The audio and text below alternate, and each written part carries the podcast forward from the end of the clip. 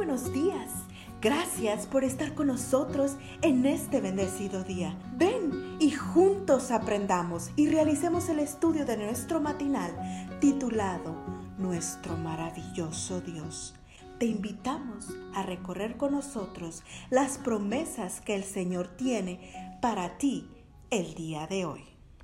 Muy bienvenido a nuestro devocional para hoy 31 de julio, titulado Ven y ve.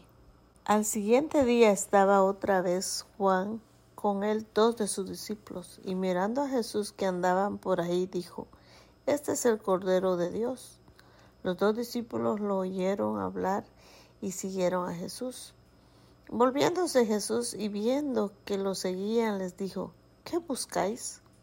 Ellos le dijeron, Rabí, que significa maestro. ¿Dónde vives? Juan 1, 35, 38. Nuestro texto de hoy es sin duda uno de los pasajes más hermosos de todo el, Nuevo Testamento, quizás por la cantidad de detalles significativos que incluye el pasaje comienza con Juan el Bautista cumpliendo la obra para la cual había nacido en este mundo. Señalar a Jesús como el Cordero de Dios Dos de sus discípulos, al escucharlo, siguen a Jesús. Uno de ellos era Andrés, el hermano de Pedro. El otro, según el deseo de todas las gentes, era Juan, el que iba a ser el evangelista. Cuando Jesús se da cuenta de que lo están siguiendo, les pregunta, ¿qué buscan? Entonces ellos responden con otra pregunta, ¿dónde vives?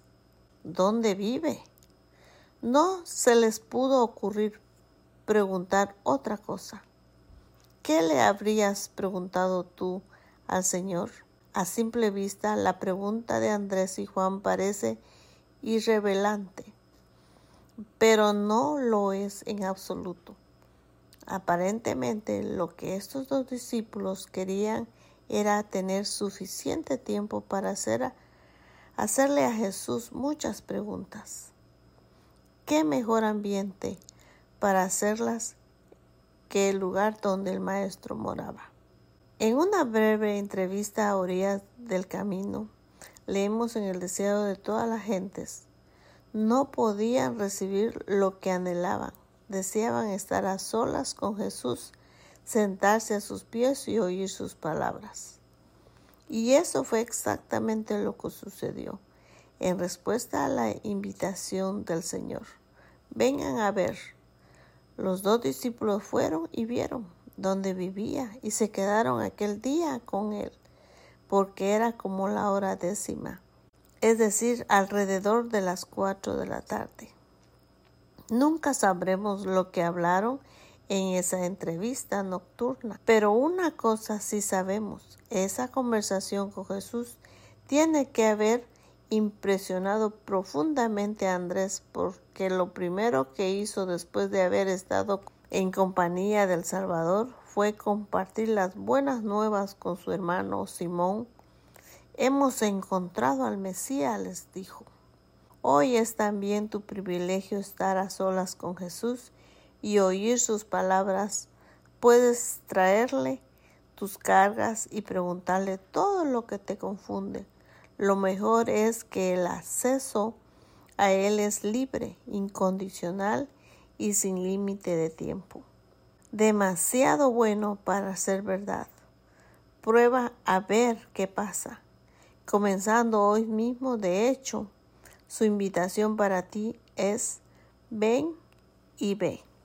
Nuestra oración de esta mañana es, querido Jesús, al igual que Andrés y Juan, me propongo pasar más tiempo a sola contigo, sentarme a tus pies y oír tus palabras. De esta manera, Señor, quiero tener un encuentro personal contigo cada día y así poder anunciar a otros que tú eres el Mesías.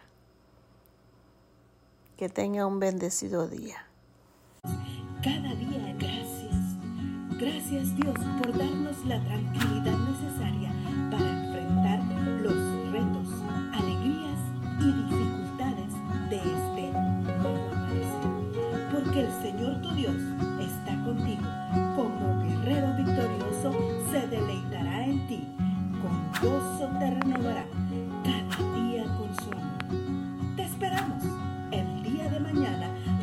continuar cobrando aliento en la palabra de nuestro.